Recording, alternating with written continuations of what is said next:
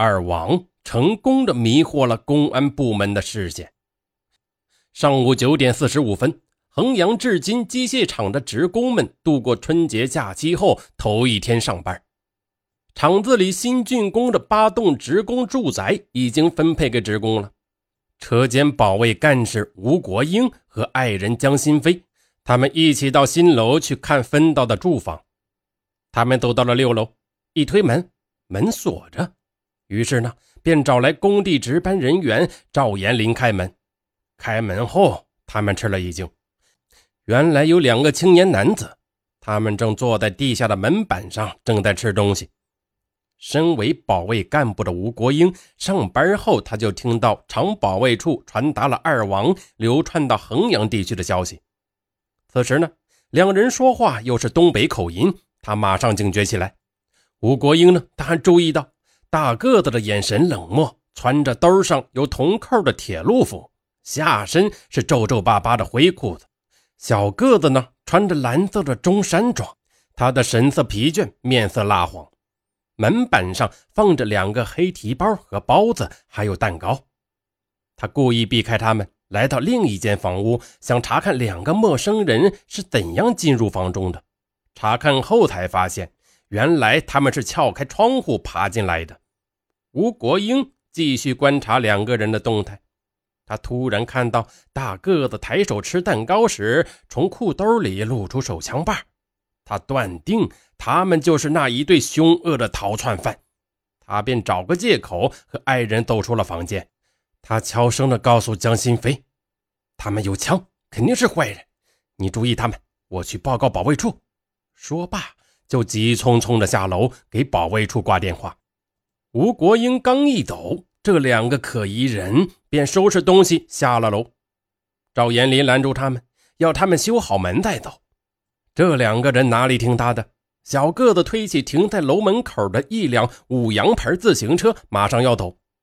这时，看房子的退休老工人吴振云赶来了，他拉住自行车，厉喝一声：“别跑！”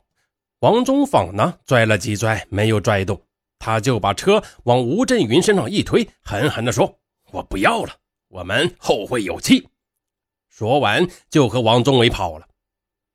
吴振云和赵延霞在后面紧追，边追边喊：“抓小偷，抓小偷！”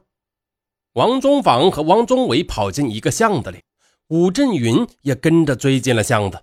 王宗房掏出手枪，回头，砰的一声，朝武振云就是一枪。武振云敏捷地躲到墙后，子弹打在了墙上。这条巷子是个死胡同，二王只得向旁侧的小巷子出口跑去。但是正好碰上迎面堵截的至今机械厂的执勤民兵蒋光旭和李爱平。王宗伟向蒋光旭开了枪，击中他的左肩。二王呢，趁李爱平扶蒋光绪的时候，从他们身边夺路逃出小巷，跑上了大街。这时是上午十点十五分左右，大街上人来车往，二王就是在众目睽睽之下拼命的奔跑。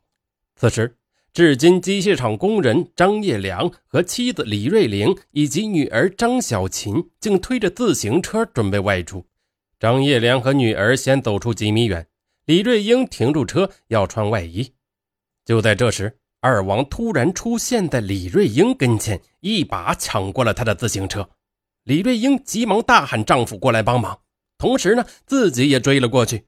张小琴先是听到母亲喊，眼见二王骑车要走，马上赶上前，用双手死死地拽住车子，不让他们骑上车去。凶狠的王宗坊砰砰地朝这个少女开了枪。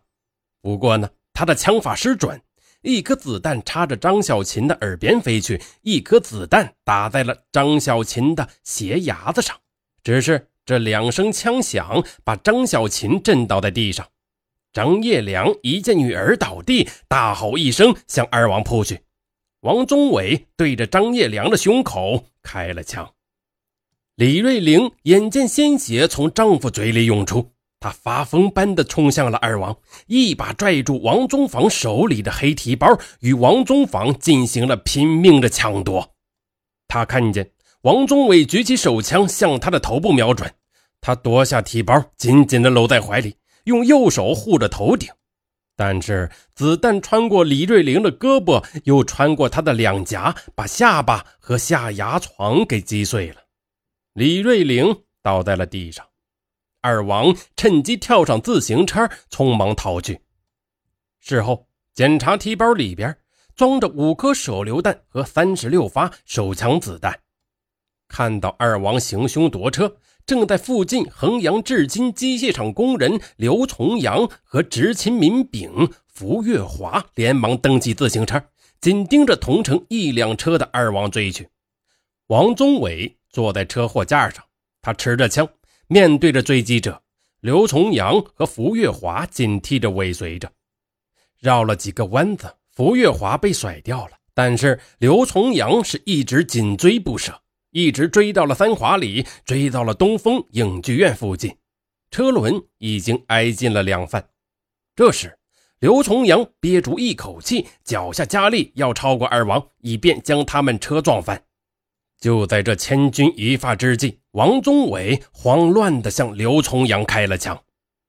刘重阳腰上受了伤，从车上跌落下来，随后。王宗坊载着王宗伟拐进了一个狭窄的胡同里。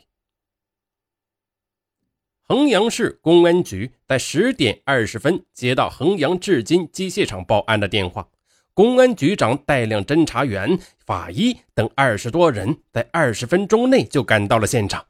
随后，省公安厅刑侦处长、衡阳市的领导同志也赶了过来，他们一边侦查现场，一边组织追捕队。分五路追击二王，同时呢，调动全市所有派出所的干警和厂矿企业保卫部的武装人员，在全市一切水陆交通要道、路口设置卡哨，清查市内一切娱乐场所和空闲场地，欲将二王围歼于市内。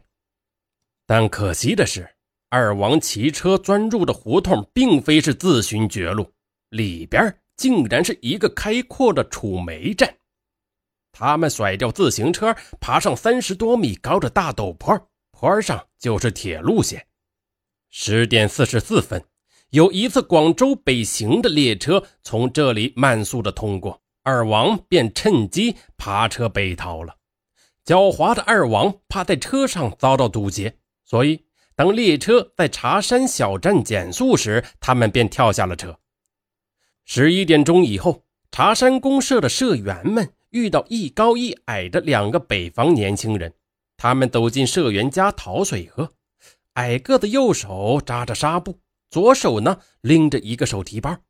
后经证实，他们就是二王，但随后他们就像是蒸发了似的，失去了踪迹。